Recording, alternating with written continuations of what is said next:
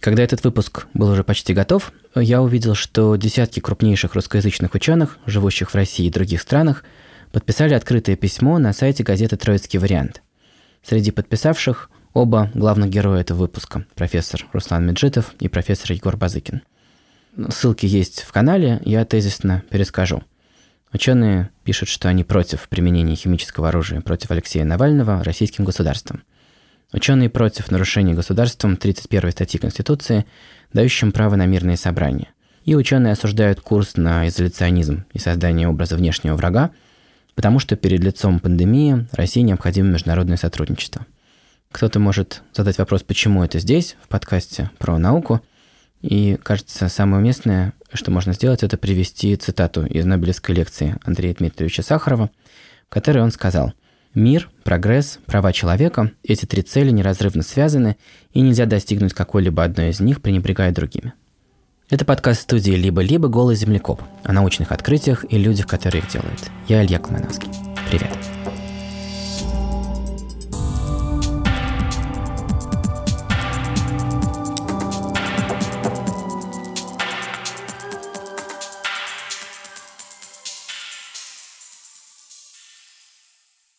России, внимание, зафиксированы два первых случая заражения коронавирусом. Срочных новостей. В России выявлены двое больных с коронавирусом. Эти случаи выявлены в Забайкальском крае. В Тюменской области и Забайкалье. Оба заболевших – это граждане Китая. Об этом сегодня заявила вице-премьер Татьяна Как помните, мы закрыли пешеходные и автомобильные пункты пропуска. Год назад в России появились первые сообщения о случаях заражения новой коронавирусной инфекцией. Еще через месяц Всемирная организация здравоохранения объявила, что эпидемию не удастся сдержать локально, и началась пандемия. Прошел год, и настало время для апдейта. Что за этот год мы узнали о вирусе, чего мы ждем от ближайшего будущего, что он может еще сделать с нами, и что мы сможем сделать с ним. А еще у нас есть партнер – сервис онлайн-образования Яндекс Практикум. Это такая школа для тех, кто хочет учиться чему-то новому – это может быть специальность, навык или иностранный язык. А еще там есть, например, курсы критического и креативного мышления. Все, что мы любим. Весь этот год я говорю с учеными, которые борются с пандемией. И в то же время слежу за общественным мнением, что думают про вирус люди. Это очень важно, потому что влияет на их решение, а значит и на ход пандемии. В этом выпуске я собрал главные вопросы, которыми мы с вами все это время задаемся – и попросил ответить на них двух ученых – профессора Сколковского института науки и технологий, эволюционного биолога Георгия Базыкина и профессора Ельского университета, иммунолога Руслана Меджитова. Вот самые важные новости последних дней. Мы все видим сообщение, что вирус постоянно мутирует. Например, возник более летальный британский штамм. Чем это нам грозит? Про британский вариант в какой-то момент э, стало э, говориться о том, что он повышает э, летальность, и все очень взволновались. Больше, чем когда стало известно, что он повышает способность вируса передаваться, то есть трансмиссивность. Это Георгий Базыкин. Он вообще эволюционный биолог и занимается эволюционной геномикой, но в течение последнего года, конечно, большую часть времени занимался коронавирусом. Если вирус повышает свою летальность, то есть долю смертельных случаев на 1%, то от этого погибнет меньше людей, чем если вирус повышает свою трансмиссивность на 1%. Потому что летальность на 1% даст нам 1% дополнительных смертей а от общего числа инфицированных. А увеличение трансмиссивности э, может дать нам сколько угодно дополнительных смертей. Чем больше трансмиссивность вируса, тем хуже работают все те меры, которая у нас есть для борьбы с ним, тем интенсивнее э, нам нужно э, его сдерживать для того, чтобы не давать ему распространяться и захватывать все больше и больше людей. Итак, это чрезвычайно контринтуитивная вещь, но усиление летальности вируса менее опасно, чем усиление заразности. Чем вирус заразнее, тем сильнее пожар пандемии, значит, пожар быстрее прогорает, и получается большая пиковая нагрузка для системы здравоохранения. И от этого зависит, как много заразится дорогих нам людей и в итоге сколько из них умрет. Поэтому новости про британский штамм действительно плохие. Кстати, Георгий Базыкин говорит, что не совсем честно называть этот штамм британским, э, как в свое время нечестно было называть сам вирус китайским или уханьским. Британцы ни в чем не виноваты, и даже не факт, что новый штамм появился в Британии. Просто там самая лучшая система мониторинга геномов коронавируса, поэтому там этот новый вариант и отловили. Но вот мы приняли и осознали новую угрозу, и возникают следующие вопросы. Есть такой правдоподобный миф, что вирусу невыгодно губить своего хозяина. Правда ли, что со временем вирус должен делаться менее опасным?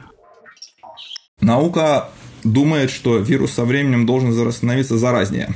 Это то, в пользу чего будет действовать естественный отбор, просто потому что более заразные вирусы будут обыгрывать менее заразные и будут быстрее распространяться. Что касается того, насколько тяжелое будет течение заболевания, на этот счет наука не говорит примерно ничего. Мы знаем вирусы, которые существовали в течение многих лет в человеческой популяции, э, и их тяжесть течения никак сильно не изменялась, при этом она могла быть э, достаточно высокой. Но вот ВИЧ, например, существует в человеческой популяции уже 100 лет приблизительно, и э, его тяжесть течения никаким образом не падает. И здесь очень сложно прогнозировать, потому что вирусу более-менее все равно, что именно он делает э, со своим хозяином. Тяжкое течение заболевания ему, в общем, более-менее безразлично. И поэтому прогнозы вот на этот счет э, делать очень сложно. В равной степени не удивлюсь, если возникнут мутации, которые будут понижать тяжесть течения и которые будут ее повышать. То есть, еще раз, нет, вирус не обязан делаться легче. ВИЧ вот уже сто лет не меняет тяжесть течения – от него, правда, перестали умирать, потому что появились лекарства, но сам вирус совершенно не подобрел. А в 2020 году мы узнали пример вируса, который со временем стал еще хуже, чем был сначала.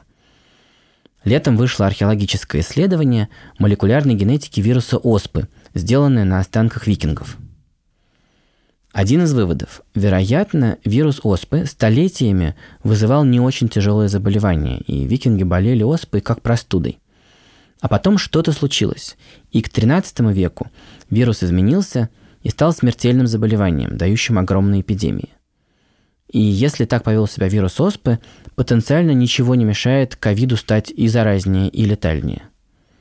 Но, может быть, в 21 веке мы хотя бы сможем предсказать, откуда придет следующая опасная мутация – и вот этим новые мутации копятся непрерывно. Э, в одной линии передачи в среднем возникает одна новая мутация за две недели. И время от времени э, этот процесс почему-то, по-видимому, ускоряется. И когда начали разбираться с тем, что именно происходит, оказалось, что довольно часто, по крайней мере, ну, в нескольких случаях, в которых это было изучено, это связано с тем, что вирус поселялся и жил долго в необычных пациентах. Это пациенты с подавленной иммунной системой, у которых, к сожалению, острые заболевания могут становиться хроническими, они могут болеть, например, э, гриппом в течение многих месяцев, но вот, например, и коронавирусом тоже они могут болеть в течение многих месяцев. И таких случаев описано несколько. Вот мы вместе с коллегами из э, Института Смородинцева в Санкт-Петербурге описали э, еще один из них. Это э, действительно женщина, которая болела ковидом в течение 6 месяцев, и в течение этого времени, поскольку у вируса есть много времени, он изменяется, эволюционирует уже в организме одного единственного человека, а не во всей популяции людей, как обычно. Что это значит? Вообще вирусу очень сложно приобрести полезные свойства. Он перебирает случайные мутации, пока какие-то не окажутся хорошими для него. На это обычно не хватает времени, потому что человек выздоравливает или умирает. Но иногда бывают особые условия, в которых все по-другому и очень выгодно для вируса. Особые условия, как выяснилось, это люди с иммунодефицитом. Мы видели, что вирус накопил большое число изменений за не очень большое время.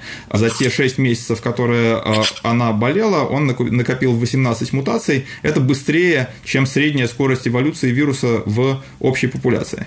Почему именно так происходит, а, не совсем понятно. По-видимому, дело не в том, что он быстрее мутировал, по-видимому, дело в том, что те мутации, которые возникали, быстрее распространялись внутри организма этой женщины. То есть действовал, естественно, естественный отбор. Получается, такой пациент – это полигон для отбора самых живучих форм вируса. У такого человека иммунитет работает, но плохо. Поэтому, когда он убивает вирусы, то не все, а только самые неприспособленные. Если среди вирусов появился вариант с полезной мутацией, у него возникает отличный шанс размножиться и захватить весь организм. Такой пациент начинает производить вот эти везучие вирусы в огромном количестве. И такие условия для вируса лучше, чем эти же 6 месяцев потратить на то, чтобы скакать человека на человека. Потому что каждая следующая иммунная система немного отличается от предыдущей, а значит у вируса нет шансов приспособиться. Кстати, это еще одна причина особенно беречь от вируса самых слабых людей, например, с заболеваниями костного мозга или с ВИЧ. Нам важно их защитить не только из коммунистических соображений, но и из чистого эгоизма – в них вирус может быстро эволюционировать в очень опасные формы. Такие опасные мутации возникают не только в пациентах со слабым иммунитетом. За этот год мы нашли еще разные горячие точки на планете. Быстрое накопление новых мутаций видно не только в таких вот э, пациентах с подавленной иммунной системой. Вот была знаменитая история с датскими норками. Э, там было несколько таких кластеров, когда норки, безусловно, заразились от людей, но после этого вирус в, продолжал изменяться в датских норках, и некоторые из этих мутаций, которые он в них приобретал, по-видимому, тоже являли, меняли его свойства. Это всех очень насторожило, и тогда было принято решение забить вообще всех норок в Дании 17 миллионов норок были убиты для того, чтобы вирус не мог использовать этот вот резервуар этих норок для того, чтобы быстро э, эволюционировать. И на самом деле удивительным образом мы видим что две из мутаций, которые мы видим в нашей пациентке с подавленной иммунной системой, воспроизводят две из тех мутаций, которые наблюдались вот в этих норках. Что это значит, пока что никто не понимает, но, по-видимому, это тоже мутации, которые как-то влияют и изменяют антигенные свойства этого вируса. Что это за сила, которая приводит к одному и тому же отбору в пользу одних и тех же вариантах и в пациенте с подавленной иммунной системой, и в другом виде животных, мы не знаем. Понятно, мы не знаем, что помогает вирусу приобретать полезные для него свойства, но есть более практически насущный вопрос. Что мы можем сделать, чтобы хоть как-то замедлить вот эту его эволюцию? Первый способ, который у нас есть для того, чтобы бороться с возникновением новых мутаций, это уменьшать популяцию вируса. Чем меньше вируса есть на планете, тем меньше у него возможности эволюционировать, тем меньше у него возможности приобретать новые мутации, которые для него полезны. Я уверен, что новые варианты будут, мы будем слышать про новые варианты, я уверен, что они будут возникать в странах, например, в Соединенных Штатах Америки, в России, в Бразилии, в Южной Африке, где эпидемия коронавируса бушует, и не будут возникать в Гонконге, в Новой Зеландии, в Австралии, где коронавируса никакого нету. Никто не слышал про новозеландский вариант коронавируса, и, и, и никто и не услышит.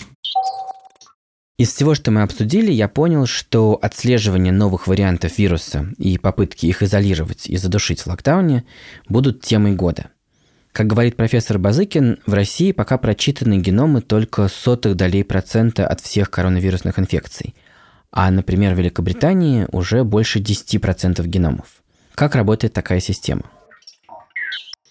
Вы можете, например, э, брать одну больницу и следить за тем, что у вас происходит. Например, если у вас в больнице в среду 8 случаев новых инфекций, в четверг 8 случаев, а в пятницу 10 случаев, вы можете на это не обратить внимания, но если вы прочитаете геномы, то увидите, что в среду 8 случаев были все разные генетически, не родственные друг другу. В четверг тоже они были все друг другу не родственные.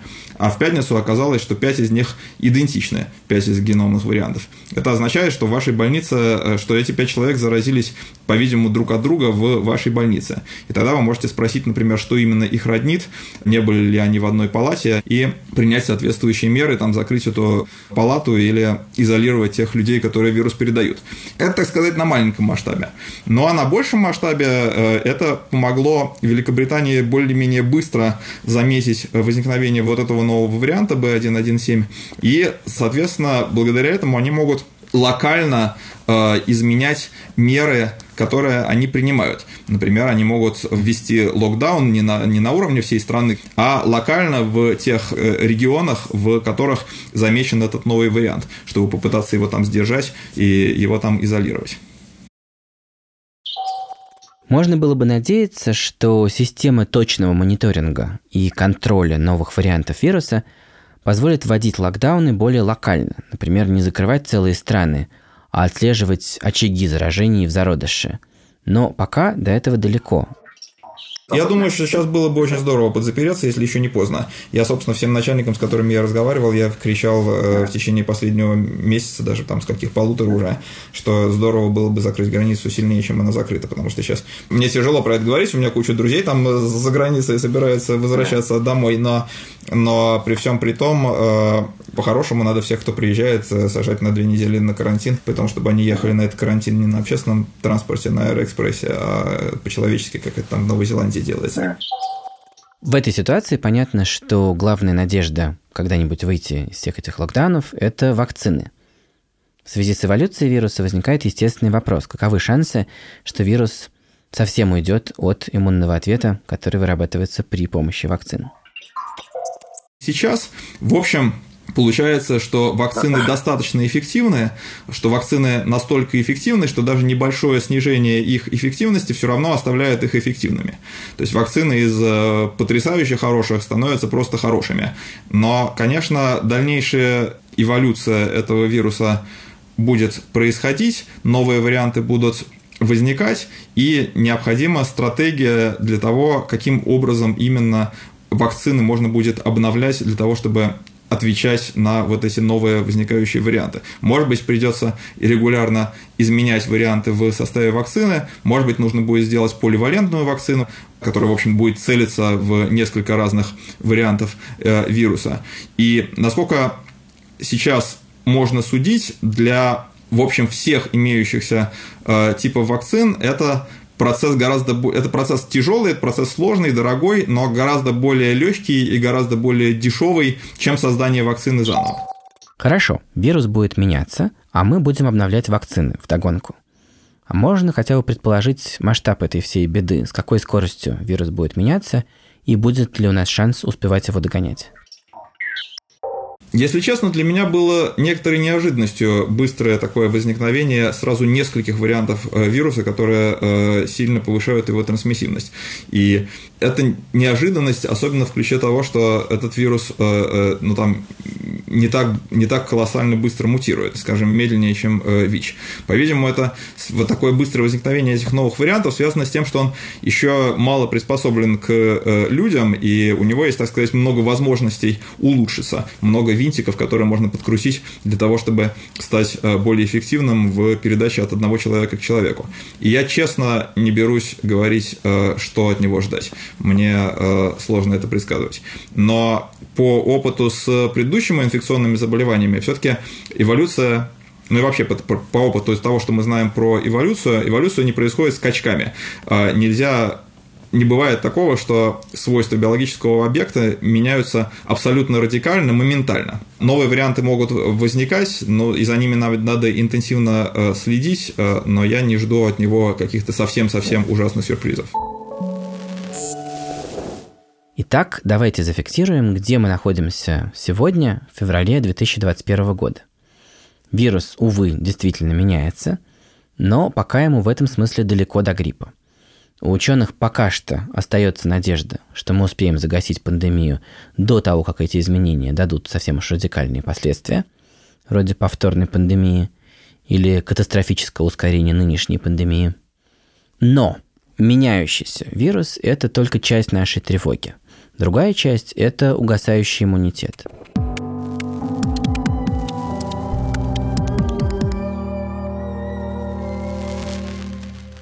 Вот, например, мы переболели.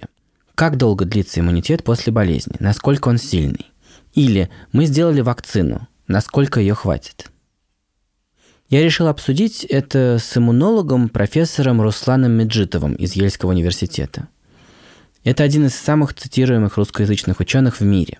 Я долгое время мечтал взять у него интервью, еще с тех пор, как он по несчастливой случайности не получил Нобелевскую премию. Я расскажу эту историю как-нибудь в другой раз, а сейчас лишь упомяну, что в июле 2020 года Меджитов опубликовал вместе со своей женой, тоже ельским профессором-иммунологом Акико Ивасаки, колонку Opinion в газете York Times с таким заголовком вы боитесь, что иммунитет против COVID-19 продлится недолго. Не бойтесь. Я решил обязательно расспросить Руслана Меджитова о том, какие научные идеи стоят за его логикой, как относиться к падающим антителам в тестах и чего нам ожидать от вакцинации. Что уровень антител вообще значит в смысле защиты и в смысле иммунитета? Уровень антител, в принципе, коррелирует с уровнем иммунного ответа. И, соответственно, больше антител э, означает, что сильнее ответ был. Но эта корреляция, она э, не такая линейная и простая, в том смысле, что даже когда уровень антител падает, это не означает, что иммунитет падает. То, что иммунитет – это не только уровень циркулирующих антител – а это еще и генерирование и функции различных клеток памяти, так называемые э, лимфоциты, которые э, называются клетками памяти, потому что они генерируются во время инфекции или вакцинации, и потом они остаются в организме, и они, соответственно, ждут, когда следующая инфекция будет, чтобы начать быстро производить антитела опять. Поэтому я бы сказал, что антитела это, в крови – это то, что можно мерить. Поэтому такое огромное сейчас огромное внимание вот именно этому, просто потому что это можно мерить. Это как что-то искать под лампой, потому что там светло. Итак, главное, о чем забывают все, кто плачет по исчезнувшим антителам, это ключевое свойство иммунитета – наличие памяти. Если после болезни в крови упал уровень антител, это не значит, что мы обязательно должны заболеть повторно – но для разных инфекций память работает по-разному. Корь наш организм запоминает на всю жизнь, и ей мы больше не болеем. А простудные коронавирусы могут заражать нас каждые два года. Про COVID-19 мы пока ничего не знаем, потому что случаев научно доказанных повторных заражений – единицы. Когда на самом деле станет понятно, сколько длится иммунитет после COVID-19? Э, наверное, будет гораздо лучшее представление, может быть, э, летом или осенью, когда достаточно времени пройдет с первых случаев, там, с, начиная с марта э, прошлого года, чтобы понять, насколько времени иммунитет длится. Понятно. Значит, про болезнь мы не знаем, через сколько лет мы повторно заразимся. Через год, через два или, может быть, гораздо дольше. А что насчет вакцины? Как долго будет длиться иммунитет после вакцины? Меджитов считает, что иммунитет от любой вакцины, которая показала эффективность в испытаниях, будет длиться дольше, чем после инфекции. Дальше можно представить себе два теоретических сценария. Э, значит, вот один фантастический. Если мы одновременно привьем сразу весь мир, то тогда нам хватило бы месяца иммунной памяти, чтобы закончить пандемию. Но так не получится. А как будет в реальности? Насколько долгой будет память иммунитета после вакцины? Скорее всего, к чему все придет, это что если даже иммунитет не очень длинный, или, ну, скажем, длится год, и потом начинает падать, поскольку невозможно все население Земли проиммунизировать, и вирус уже везде есть, это будет означать, что он будет ходить волнами каждый год, и это означает, что, скорее всего, придется каждый год иммунизироваться, так же, как мы делаем в случае вируса гриппа.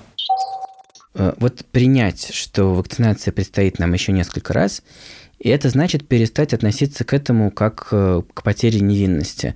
Перестать выбирать вот ту самую вакцину, единственную, с которой ты все-таки это сделаешь. Сейчас нужно привиться той, которая доступна.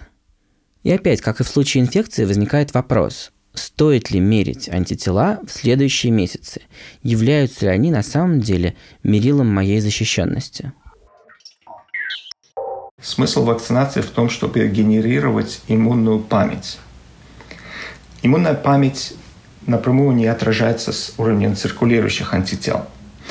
Вот, поэтому после вакцинации уровень циркулирующих антител не так важен, как уровень сгенерированной иммунной памяти.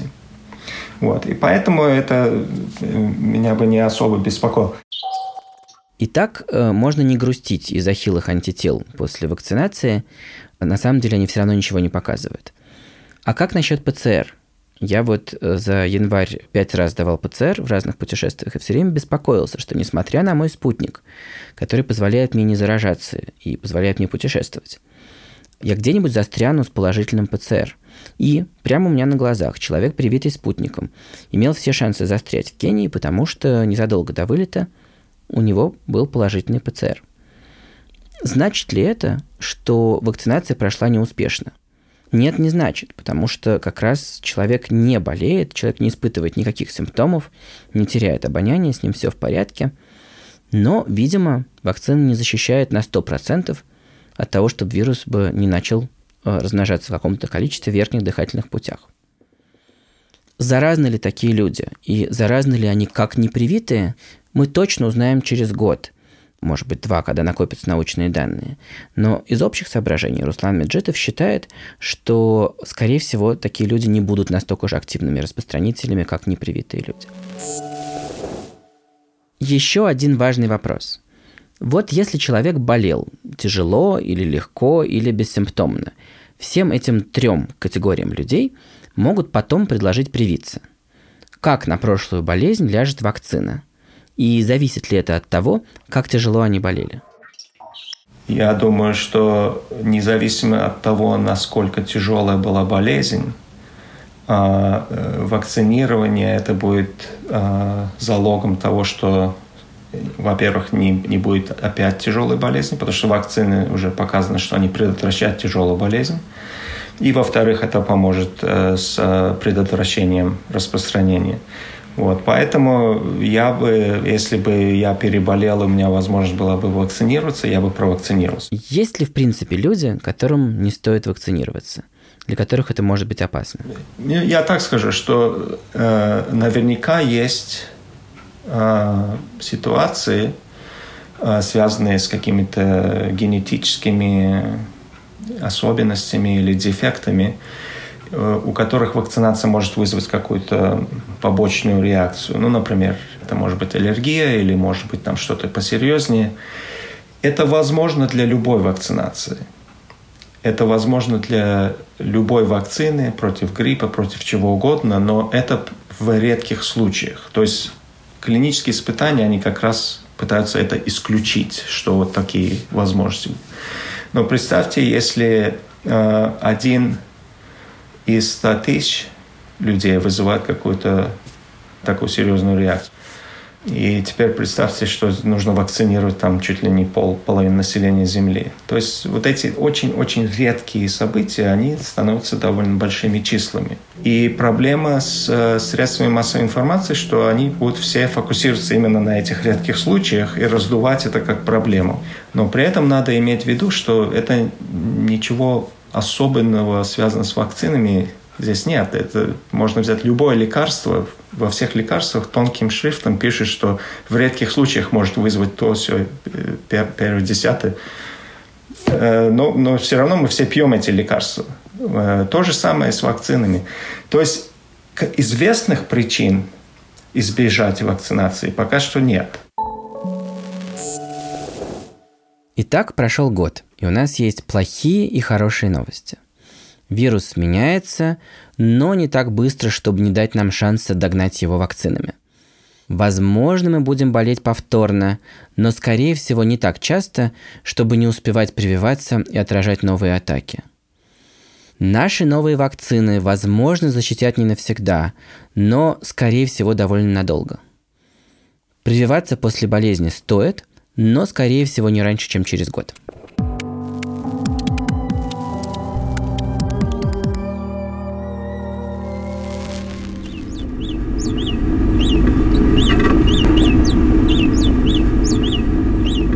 Закончить я хочу не просто хорошей, а очень хорошей новостью. На прошлой неделе голый землекоп с микрофоном попал на обложку главного научного журнала Science – Дело в том, что немецкие ученые обнаружили у него зачатки настоящей культуры. Мало того, что у него не бывает рака, что он живет по 40 лет без инфаркта, атеросклероза и старческого снижения интеллекта. Мало того, что это единственное эосоциальное млекопитающее, которое живет как муравьи в суперколониях с королевами, солдатами и рабочими – и вот теперь, в результате гигантской серии экспериментов, ученые установили, что к тому же у каждой колонии есть собственный язык. Элисон Баркер из Центра молекулярной медицины Макс Дельбрюк в Берлине содержит несколько колоний землекопов. И это очень известный такой землекоповый хаб. От него происходят, например, московские колонии, которые подавали голоса в первом выпуске этого сезона. Группа Баркер за два года записала 36 тысяч позывок из семи лабораторных колоний, которые назвали по племенам и великим домам из «Игры престолов». Дальше эти данные скормили искусственному интеллекту, и тот установил, что у каждой колонии есть свой способ здороваться. Вот послушайте, так приветствуют друг друга землекопы из колонии дотракийцев.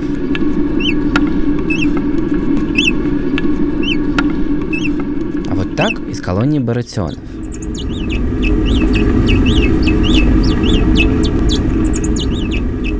Как установил искусственный интеллект, у членов колонии есть четкая идентичность и своя манера пищать.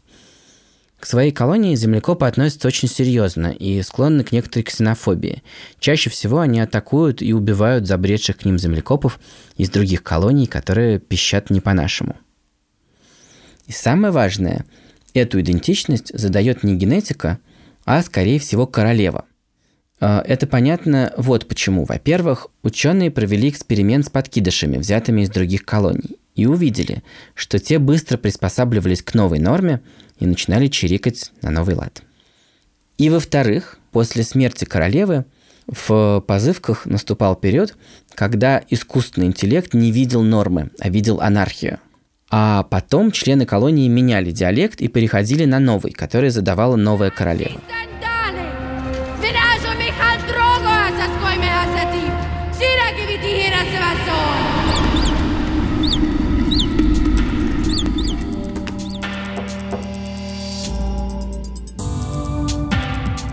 Это был подкаст студии «Либо-либо. Голый землекоп». Над выпуском работали редакторы Андрей Борзенко и Настя Якубовская, продюсер Катя Зорич, звукорежиссер Паша Цуриков, композитор Кира Вайнштейн. Меня зовут Илья Колмановский. Пока.